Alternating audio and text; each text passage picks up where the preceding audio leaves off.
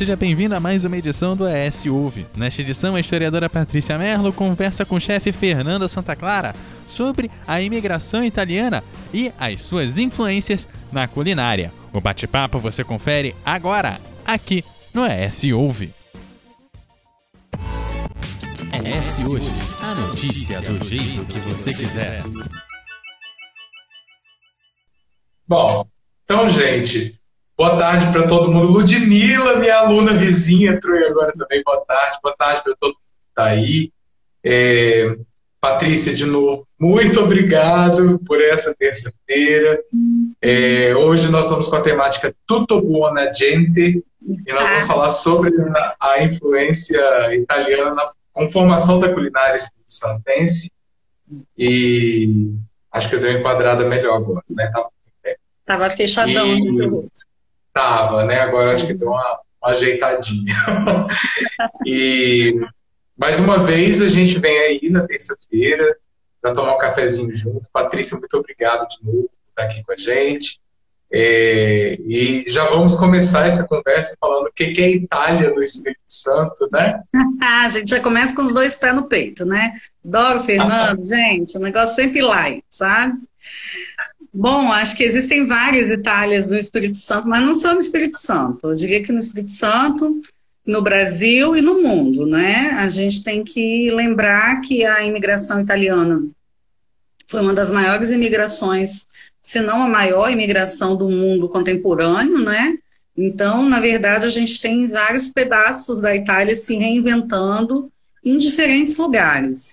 É, falar sobre esse tema hoje é, me suscitou muitas, muitas recordações, recordações é, da minha família paterna, que é uma família de origem italiana, toda ela, inclusive de Santa Teresa, que é o primeiro é a primeira é, cidade fundada no Brasil por imigrantes é, italianos, né? E aí um beijo para o pessoal de Santa Teresa.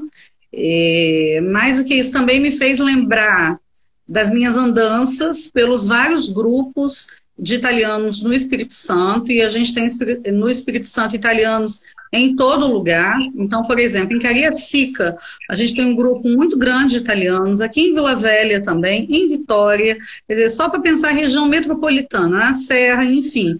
E quando a gente vai para o interior, de norte a sul, a gente vai encontrar imigração italiana porque nós recebemos uma quantidade muito grande de imigrantes que vai praticamente dobrar a população do Espírito Santo no final do século XIX.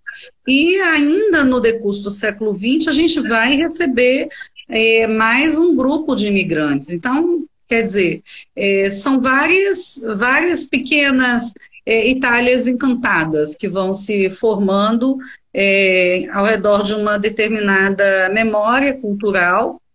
É, mas hoje eu, eu, li uma coisa que me, me chamou muita atenção, pensando essa coisa da cozinha italiana, inclusive, sabe?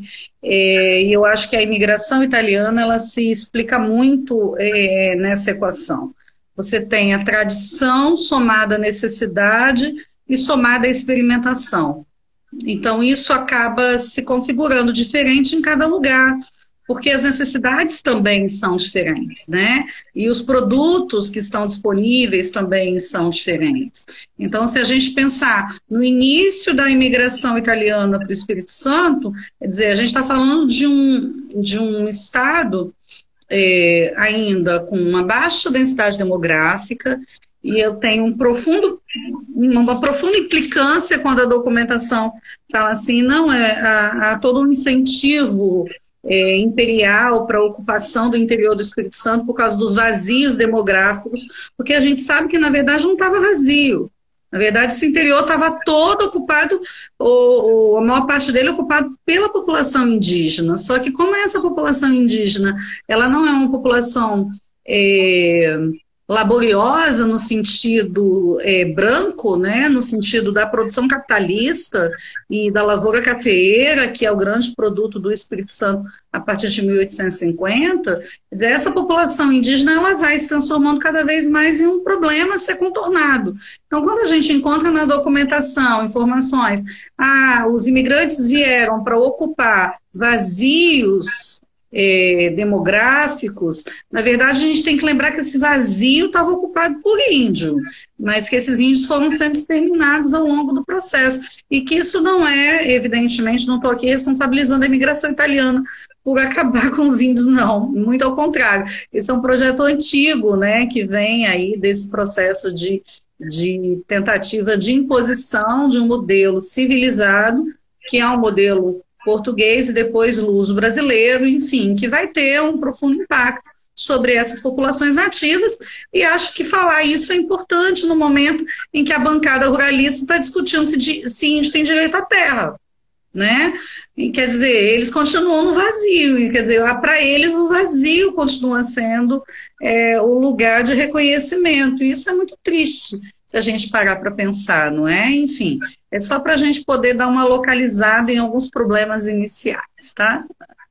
Importantíssimo isso. É, e você é, puxou uma série de coisas que dá para a gente tecer muita, muita coisa legal, né? E, e a primeira pergunta, Patrícia, que eu queria colocar, assim, de fato, como uma questão. A gente sabe que o açúcar é, foi uh, por muitos anos o Brasil, né, o que marcou a colônia, tema da nossa live da semana passada. É, mas a gente vê uma lógica uh, desse, desse cultivo agrícola se modificando durante o Império, principalmente na segunda metade. Né?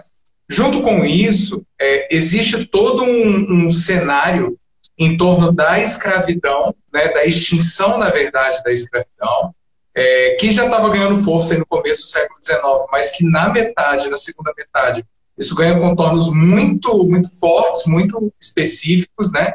E junto com isso a gente tem uma política brasileira é, de Dom Pedro II uh, incentivando a vinda de imigrantes para o Brasil, né? Nesse cenário, emergência do café, branqueamento, é, fim da escravidão, como é que a gente cria aí o, o tecido para que a imigração italiana é, ganhe tanta, tanta preponderância nesse período? É, na verdade, a gente precisa olhar tanto para o Brasil quanto para a Itália nesse período, se a gente quiser entender a questão da imigração. Tá? Eu acho que a primeira coisa que a gente tem que dizer é que a imigração italiana ela só ela cresce em números a partir de 1850, na verdade, a partir de 1875 em diante, que ela vai ganhar, na verdade, uma, uma fase de maior é, robustez, mas que no Espírito Santo a gente já tem é, um processo de integração de grupos é, imigrantes na primeira metade do século XIX, com os açorianos que vão fundar Viana, é, ainda no governo do Rubim. Né? Depois disso, a gente vai ter uma primeira leva de imigrantes alemães que vão chegar aqui em 1847 e que vão para a região de Santa Isabel, que é município de Domingos Martins. Né? É um grupo menor, mas esse grupo vai receber é, ainda é, antes de 1874 é, um outro grupo de é, italianos que vai se juntar a esse grupo de Santa Isabel. É, na verdade, é, eles chegam em 58, 1858. É, eles eram valdenses, eram da região é, do Piemonte, estavam fugindo da guerra no Piemonte e eles estavam indo originalmente para a Argentina, o, o navio parou é, no Rio e depois aqui, eles acabaram, uma parte desses imigrantes decidiram ficar e foram então encaminhados para é, Santa Isabel é, e passaram, portanto, a conviver ali junto com aquele grupo que já estava estabelecido. Agora, o cenário do Brasil na segunda metade do século XIX é um cenário, primeiro, de tentativa de construção de uma nação, uma nação que se constrói a partir é, de um mito fundador, né, é, que é o grande rio civilizador é a cultura europeia e junto com ela vem, portanto, a riqueza natural é, atribuída aos índios, a força do trabalho atribuída aos negros, enfim, mas cujo grande rio é de fato aí a, a civilização europeia, né? Portanto, as teorias raciais, que também são desse período, é, na Europa, elas vão reforçar essa questão da preocupação com o branqueamento, né, a questão da raça superior, de qual é o grupo mais apto, enfim. Então, a imigração no Brasil, nas, a partir de 1850 especialmente, ela está muito marcada por essa ideia de que você precisa civilizar o Brasil para você melhorar o Brasil. Melhorar o Brasil é, é embranquecer o Brasil. Então, não se atrai qualquer imigrante, mesmo na Europa também não é qualquer imigrante, tá? É, se, se, busca principalmente os imigrantes da parte norte da Itália, é, ali da região da Áustria, da Alemanha, enfim, que teriam um perfil mais é, laborioso, a questão do trabalho, a ligação da, da ética do trabalho, a relação que isso tem com a própria revolução industrial que está em andamento é, na Europa, isso tudo vai impactar nas políticas é, de imigração. Para além disso, a gente tem que lembrar que não só o Brasil está recebendo imigrantes, mas os Estados Unidos vai receber muitos imigrantes nesse período e também a Argentina. Então você tem aí um roteiro na América. Então quando a gente fala de fazer a América, não é necessariamente vir para o Brasil. E o Brasil, inclusive, vai se transformar num lugar é, nem, não muito querido é, depois no finalzinho do século XIX, exatamente por causa das condições muito adversas que esses imigrantes vão encontrar aqui. Mas por quê? Os italianos do norte, especialmente, é, aceitaram o desafio de vir para cá.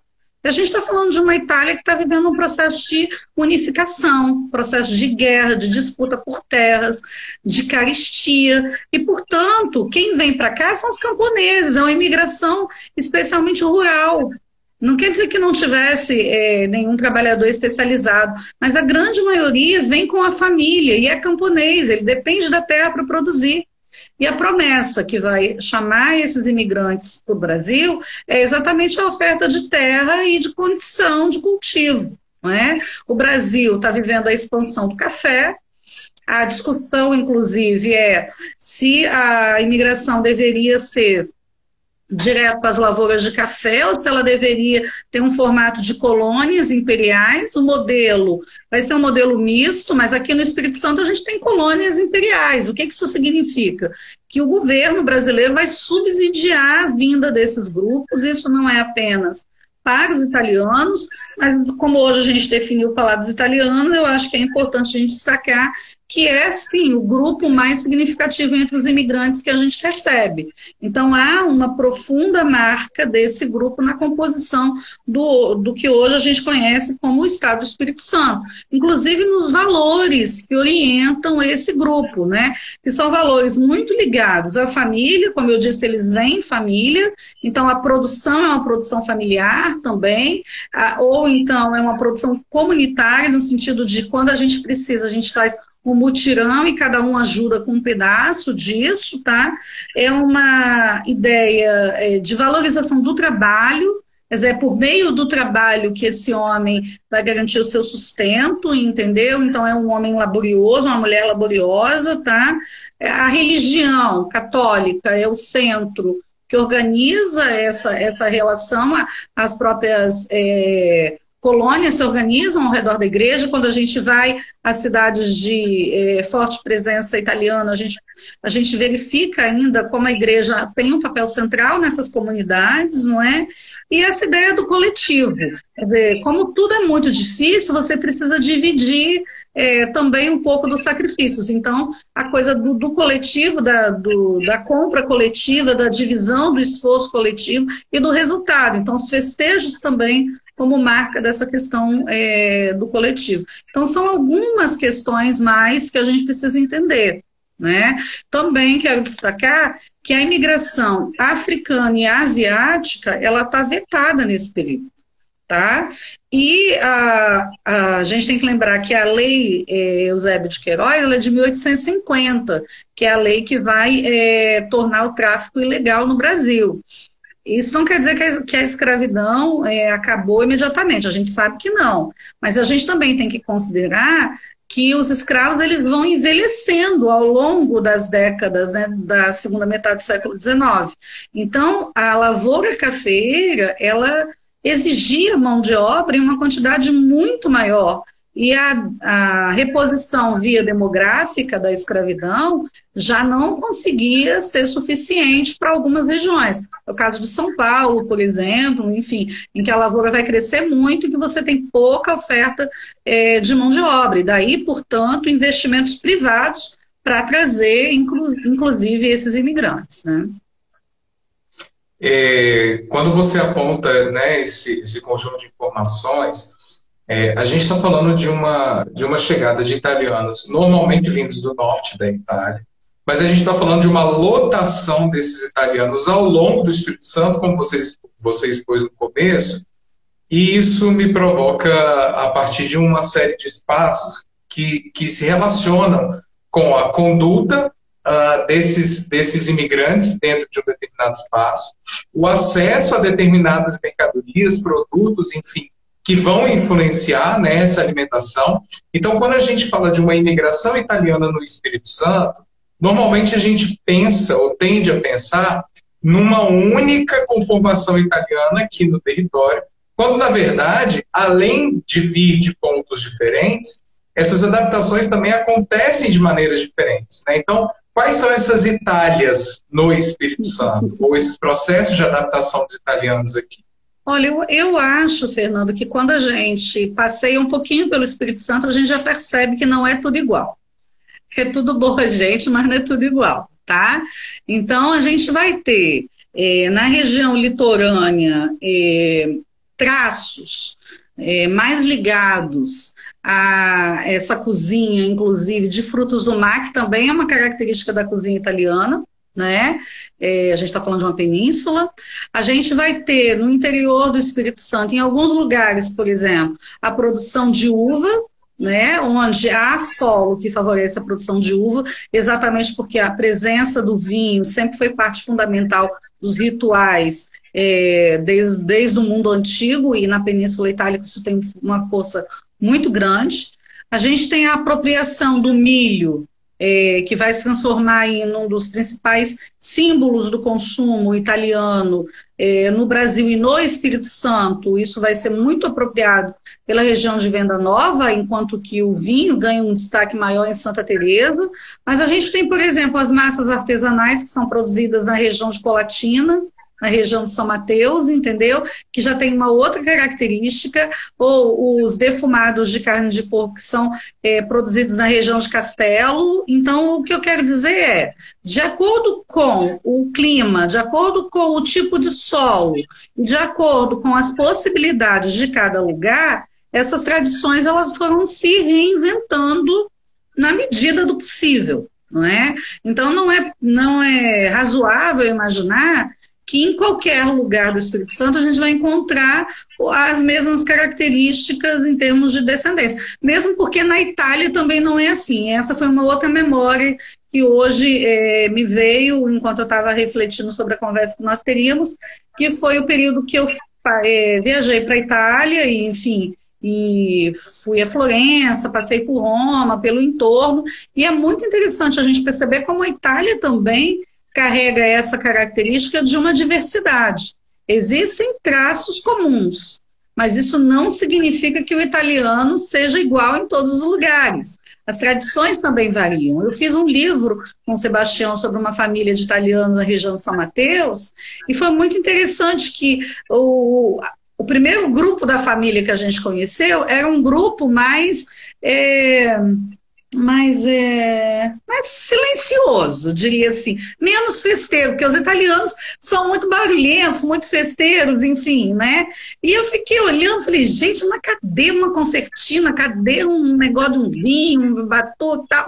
E aí, resultado, quando a gente foi encontrar o outro lado da família, a gente estava em São Mateus, a gente foi para Nova Venécia, e Nova Venécia estava o pessoal da farra, entendeu? Quer dizer, é o mesmo sobrenome, é a mesma família, mas são configurações distintas.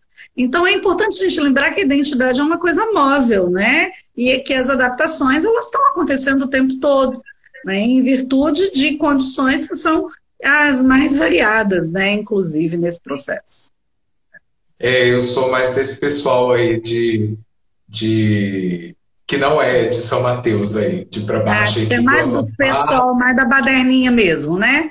Essa galera que eu gosto. Antes de eu continuar, deixa eu só agradecer todo mundo que está passando por aqui. Ana Luísa, sua filha, está por aí também. Aninha, um beijo para você. A Rosângela do Senac está aí. Rosângela, obrigada. Priscila, o Luciano, mais uma galera. Passou também o professor Tiago, passou o professor Andréa Souto, que já tiveram que ir, mas fica aí registrado nosso agradecimento Sim. a participação de todo mundo. Fica também o convite para vocês comentarem aqui. A Inayá, inclusive, colocou uma, um comentário aqui mais um pouquinho no começo, que foi o seguinte. Ela é descendente de italianos, né?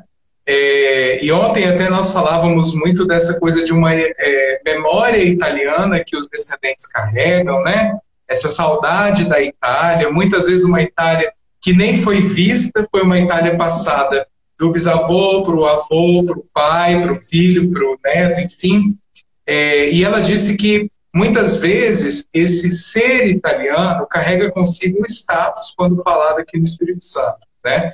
Mas a gente sabe que essa reinvenção do ser italiano no Espírito Santo demandou uma, uma série de, de adaptações, uma série de compreensões do que era estar nesse espaço. Né? É, como você falou agora há pouco também, a Itália do século XIX, que não era uma Itália, né, um conjunto de reinos, um conjunto de espaços que vai ser unificado, né, que não vão se unificar, isso faz toda a diferença.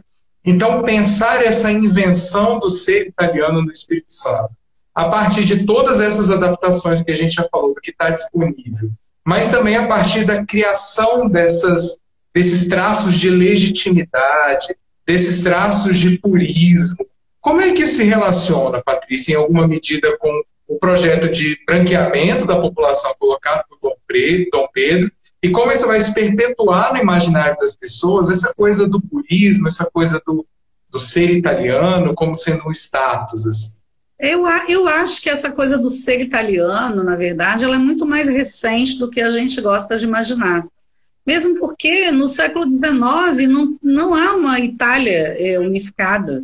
Então, se há saudade, se tem saudade é, da aldeia em que o sujeito cresceu, entendeu? É, no máximo do reino, entendeu? Então, eu sou do Vêneto, eu sou de Trento, enfim, eu sou de Veneza, então, veja.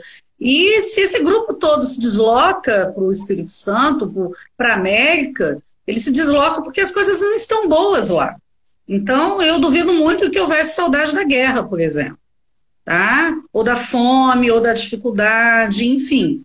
Essa coisa da valorização do ser italiano, ela está muito ligada à contemporaneidade, porque hoje a Itália ocupa um outro lugar no cenário mundial, tá? inclusive do ponto de vista econômico, do ponto de vista dos, das relações internacionais. Então, se associar ao modelo, a, a uma memória italiana, também ganha um lugar de status no cenário contemporâneo. Mas a gente tem que lembrar que na década de 40, por exemplo, boa parte dos italianos no Espírito Santo, eles se juntaram ao movimento integralista e eles foram massacrados durante esse processo tá? E é, foram proibidos de falar a própria língua, é, porque já eram nascidos no Brasil, mas muitos continuavam falando italiano, foram proibidos de usar as cores da Itália por causa disso, associada à ideia do, é, do, de Mussolini, né, do fascismo, enfim. Esse movimento é um movimento recente, de recuperação de uma memória positiva, porque, na verdade, tanto entre italianos quanto entre descendentes de alemães, descendentes italianos, descendentes de alemães, a gente vai encontrar uma marca do trauma que foi a, a perseguição a esses grupos no bojo do Estado Novo, é, já no, no, universo ali é, é, da Segunda Guerra Mundial e das alianças que o Brasil fez nesse processo. Então havia um, assim um processo de silenciamento de, inclusive, de apagamento dessa cultura e de vergonha de se fazer é, referência a essas tradições. Então, é por isso que a gente tem que chamar a atenção como as, as tradições elas são sempre inventadas. E elas são inventadas dentro de determinados contextos, dentro de determinadas demandas. Né? Então, na contemporaneidade, a gente percebe um movimento de valorização dessas identidades regionais também como parte de um movimento maior ligado ao turismo. Então, a apropriação de determinados signos, de determinadas maneiras, de determinados traços, é, inclusive culinários, que acabam voltando nesse processo, também se associa ao crescimento da, do agronegócio, do agroturismo e, portanto, a outros interesses que não apenas os identitários. A maior parte dos grupos manteve uma relação afetiva com as suas famílias, tá? E com a memória dessas famílias. Essa, essa é, Itália é, mágica, assim como a Alemanha mágica, um Portugal, enfim, isso, isso ocupa muito mais o campo da idealização do que da prática. Inclusive, quando a gente é, tem a oportunidade de estar na Itália, a gente tem clareza de que existem muitas coisas que nos aproximam.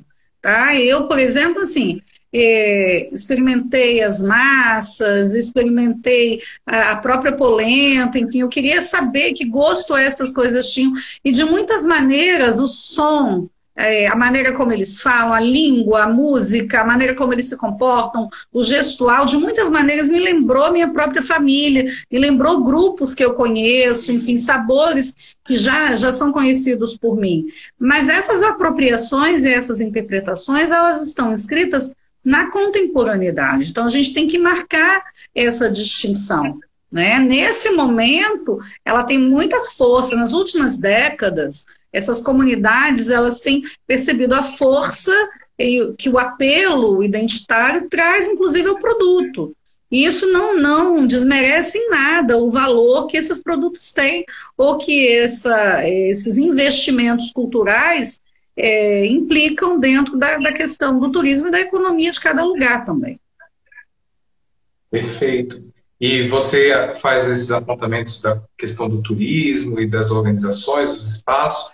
Eu me lembro que em 2007 você lançou um livro é, relacionado aos sabores do Espírito Santo. Você já havia trabalhado com a região do litoral. E depois, nesse segundo livro, que você publicou, se pelo Sebrae, você vai trabalhar com a região do interior, né?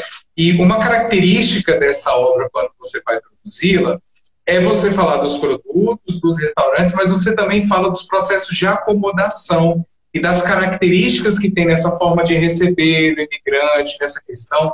Aborda também a questão do agroturismo, né, que é uma invenção das comunidades é, de descendentes italianos, né, então, eu queria que você falasse um pouquinho para gente, aqui no Espírito Santo? Uhum. é, falar um pouquinho para a gente dessa experiência, de como é que foi aquilo ali, como você avalia isso hoje, se mudou, se continua, se tem ampliado, enfim.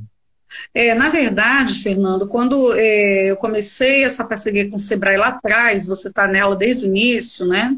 A gente queria saber o que o capixaba comia. Depois a gente foi tentar identificar quais eram as rotas desses sabores, né? Então, é, eu fiz um livro sobre a região das Três Santas. Antes disso, eu fiz um livro sobre a região de montanha. E nessas duas regiões em especial, a gente vai encontrar uma forte presença é, da memória da imigração, né? A descendência desses imigrantes, né? E é muito interessante a gente perceber como que o turismo nas regiões vai se apropriar dessa memória de maneira diferente. Então, por exemplo, quando a gente pega a região é, de Venda Nova, a gente percebe que há um projeto claro que se associa diretamente a essa ideia do ser italiano e da memória italiana, e que isso virou um grande produto turístico, que é muito bacana a gente perceber. É, lembrando que Venda Nova é a capital brasileira do agroturismo, tá? Então, muito precocemente, eles vão, na verdade, aprender com experiências bem-sucedidas na contemporaneidade na Itália, vão trazer essas experiências de volta para cá e vão adaptar a estrutura em que eles estão produzindo. Então, a maneira como você organiza a produção para receber, a maneira como você conta a sua história, a maneira como você utiliza as insígnias que te identificam a uma determinada cultura, isso tudo acaba marcando a percepção de quem passa por Venda Nova, que é um dos grandes expoentes desse ser italiano no Espírito Santo, né? Agora, quando você vai para o lado oposto, que você vai para Santa Teresa, a gente percebe que a apropriação se dá de uma outra maneira, né? Você vai encontrar a polenta soberana em qualquer lugar em que você tenha italiano. Aliás, sobre a polenta, eu quero dizer que ela fazia parte do café da manhã, do almoço e da janta, tá? As combinações que eram um pouco diferentes. Então, eu me lembro perfeitamente do meu avô comendo polenta dura, que a polenta italiana é uma polenta dura, não é essa polenta cremosa, uma polenta dura, comendo polenta dura com leite de manhã, tá? No almoço, ele já comia como parte do almoço, né? É, como parte da refeição, e à noite também, mas de manhã era sempre polenta com leite, tá? Essa era a, o café da manhã básico do meu avô. Então, quer dizer, e, e de fato a polenta é um prato extremamente gregário, né? É, a gente ia para o redor da, do tacho ver preparar. E na casa da minha avó, minha avó italiana, que é brava, muito brava, entendeu? Ela tá bem velhinha, a velhinha maracujá, enfim. É, era um tacho bem grande e a disputa era pela raspa da polenta. E quem nunca ficou raspando um fundo de polenta não sabe do que eu estou falando. Tá perdendo uma das experiências mais interessantes, né? Então, é assim, e a coisa da fartura, da produção em quantidade, né? A mesa precisa ser farta. Então, é, a região de Santa Teresa, ela se especializou mais cedo, por exemplo, na oferta de restaurantes com essa característica, não é? Você também tem festas importantes, a Carretela é uma delas, mas não é a única, mas você tem uma pegada gourmet que chegou primeiro a Santa Teresa do que em outras regiões de imigração italiana no Espírito Santo, só para a gente poder fazer um contraponto de uma região para outra, tá? Não, não é o único contraponto possível, tá? Uma diversidade de apropriações, por exemplo, eu estou muito animada com essa apropriação do vinho que está acontecendo na região de Alfredo Chaves. É uma região que tem uma forte presença da imigração é, italiana, né? Junto com a região ali de Anchieta, enfim, todo o entorno. E eles estão fortalecendo ali uma produção de uva e de vinho muito interessante. Então, quer dizer, é uma outra solução que passa por uma determinada identidade produção de queijos defumados, a produção de defumados entre, entre descendentes de italianos também é muito marcante, não é? E também é, das conservas, sobretudo conservas que levam a berinjela, a berinjela que é algo muito apreciado na culinária italiana, que os brasileiros não tinham por hábito consumir, e que foi ganhando aí um, um protagonismo a partir desses preparos é, é, da mão italiana é, dentro desse processo de aculturação. Então, o Câmara Cascudo, ele diz uma coisa muito interessante, ele diz assim, que os italianos é, pareceram se adaptar mais rápido, mas que em termos de cozinha, eles se mantiveram muito mais fiéis às suas próprias panelas, do que outros povos. E ele fala que os alemães é, foram seduzidos muito mais rapidamente pela oferta de ingredientes de produtos nativos do Brasil. Os italianos, eles mantiveram essas receitas o mais próximo possível da sua receita tradicional. Então, no Brasil, o macarrão, por exemplo, virou uma espécie de acompanhamento. Mas na casa dos italianos, na casa dos descendentes de italiano, é o almoço obrigatório de domingo. Vai dizer, dizer que você não lembra de macarrão e frango no domingo. Ana Lu... É a comida favorita de Ana Luísa na casa da minha mãe até hoje, né? Então, assim, é... aqui no Brasil, o macarrão virou meio que acompanhamento. Meu pai, aquele viking italiano, entendeu? Por exemplo, não come macarrão puro. Não, eu quero feijão, eu quero arroz, enfim aquela, aquela composição do marmitex básico do pedreiro, entendeu? Enfim, é, que não é a maneira como se consome na Itália. Na Itália, a massa vem sozinha, no máximo vai vir pão. Né? É, mas veja, as massas seguem a mesma estrutura que foi se definindo lá e que foi trazida para cá.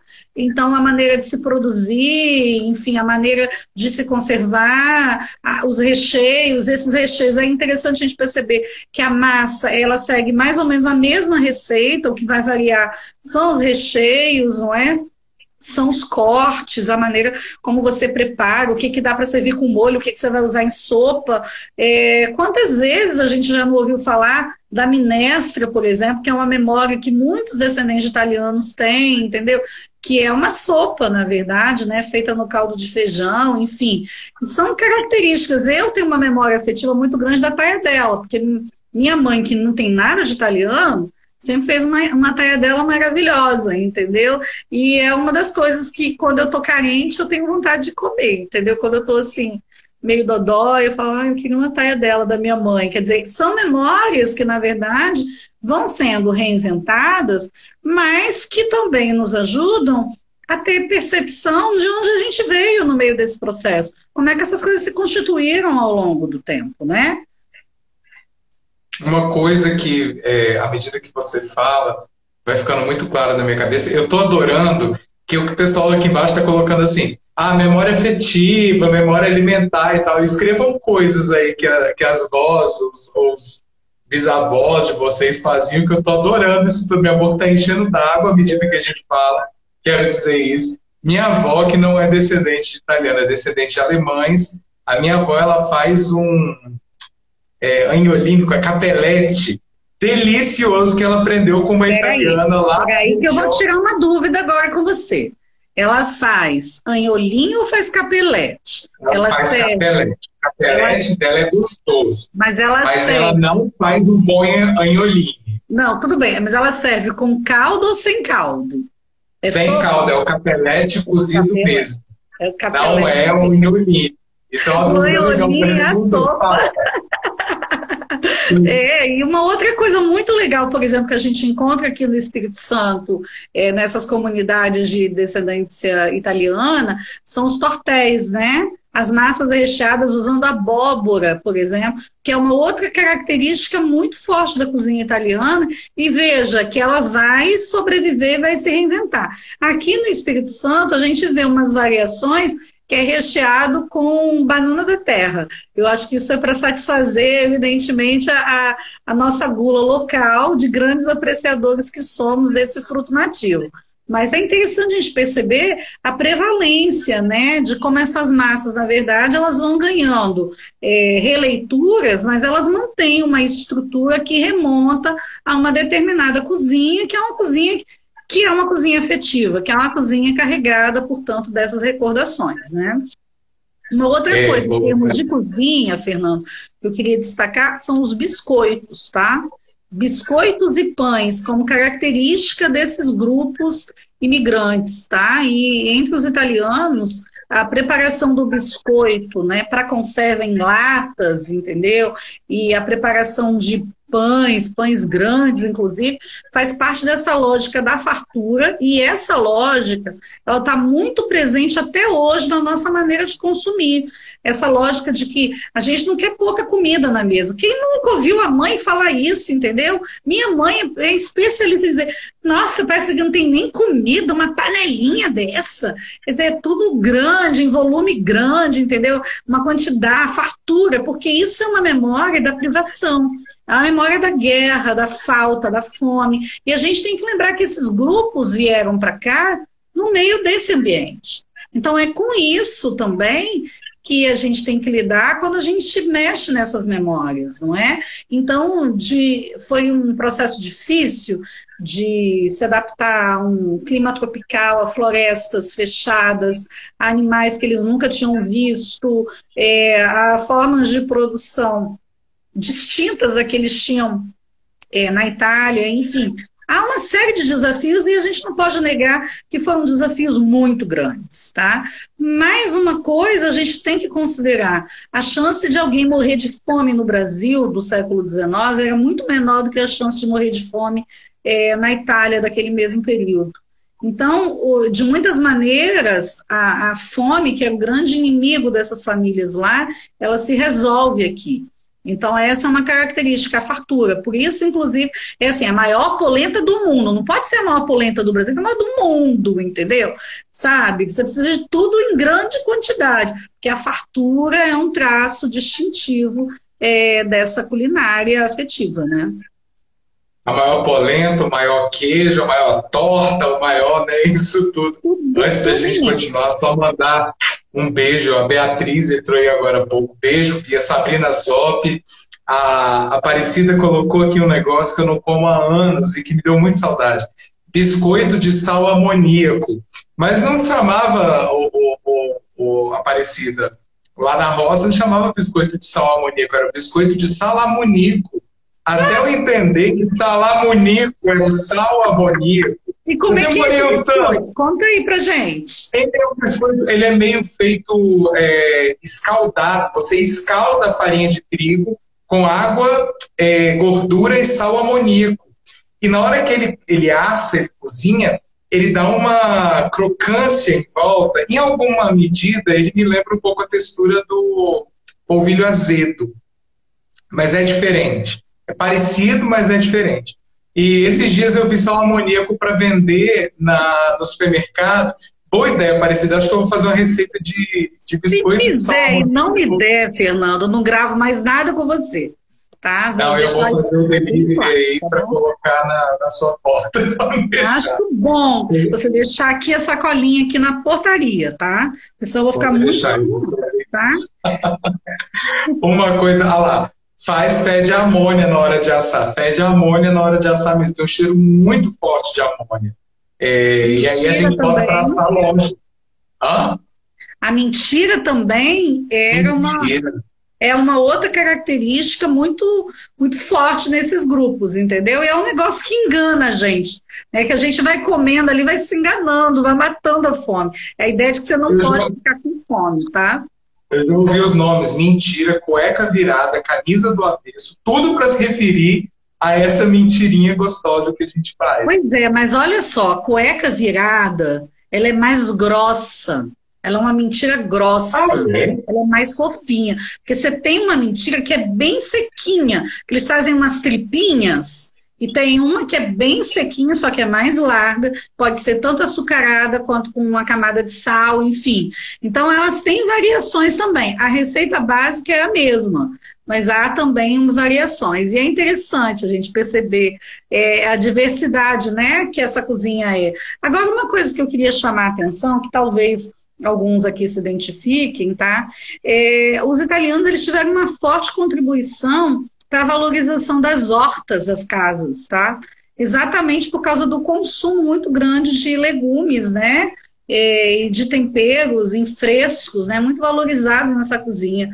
Então, é, as, as primeiras comunidades de italianos aqui no Espírito Santo, elas seguem esse modelo de autossuficiência. Então, você tem o chiqueiro, o galinheiro, a horta, um pomarzinho, enfim, de maneira que você tenha todos os insumos e você busca na rua só aquilo que você não produz.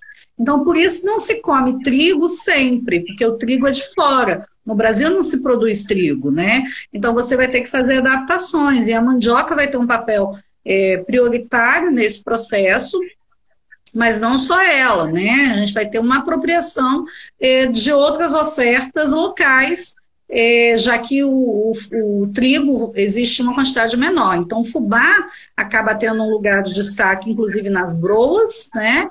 E muito interessante a gente perceber como que o consumo é, da granja própria, do chiqueiro próprio, também subsia essa necessidade do consumo de carne, porque é algo que você também não tem todo o tempo, nem era um consumo diário, como a gente tem a ilusão às vezes, entendeu? Não é porque o cara cria que todo dia ele pode matar um porco ou uma galinha, entendeu? Então você também tem que lidar com esses períodos em que você é, não vai ter a oferta de determinados ingredientes, né?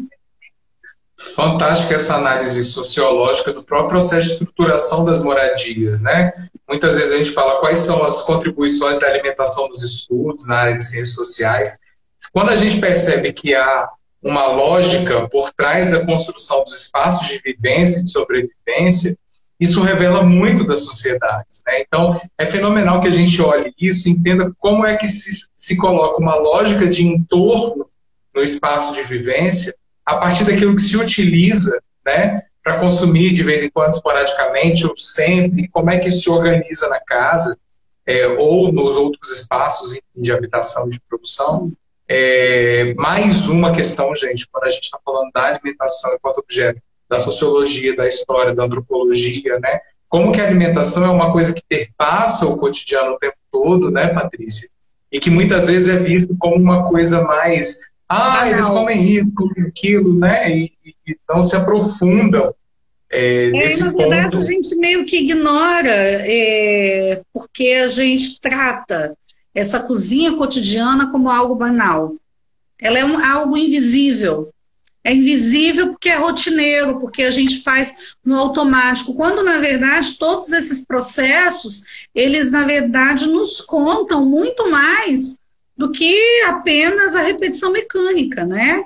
Então veja o, quanto há de inteligência doméstica nessa disposição que a gente vai encontrar dentro dessas propriedades, não é? Então você tem o paiol, você tem é, a horta, você tem o pomar, você tem o chiqueiro, que normalmente é perto da água, porque tem que lavar, você tem o galinheiro, você pega dali também o estrume para você poder colocar na horta, porque você também tem que adubar.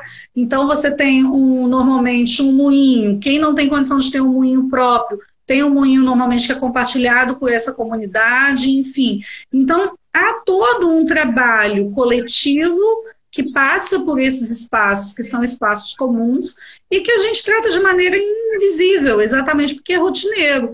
Mas que quando a gente nomeia aqui, eu percebi alguns comentários, pessoas, ah, realmente é assim mesmo, enfim, a gente começa já a identificar como essa lógica, na verdade, perpassa essa estrutura. Então, o espaço da defumação, você entra na cozinha, você tem a linguiça defumando em cima do fogão, a lenha, entendeu? É lógico, as tradições, os hábitos, eles vão se adaptando. Mas a gente percebe a prevalência ainda é, dessas possibilidades, exatamente porque elas contam sobre esses grupos e sobre quem são esses sujeitos envolvidos nesses processos, né?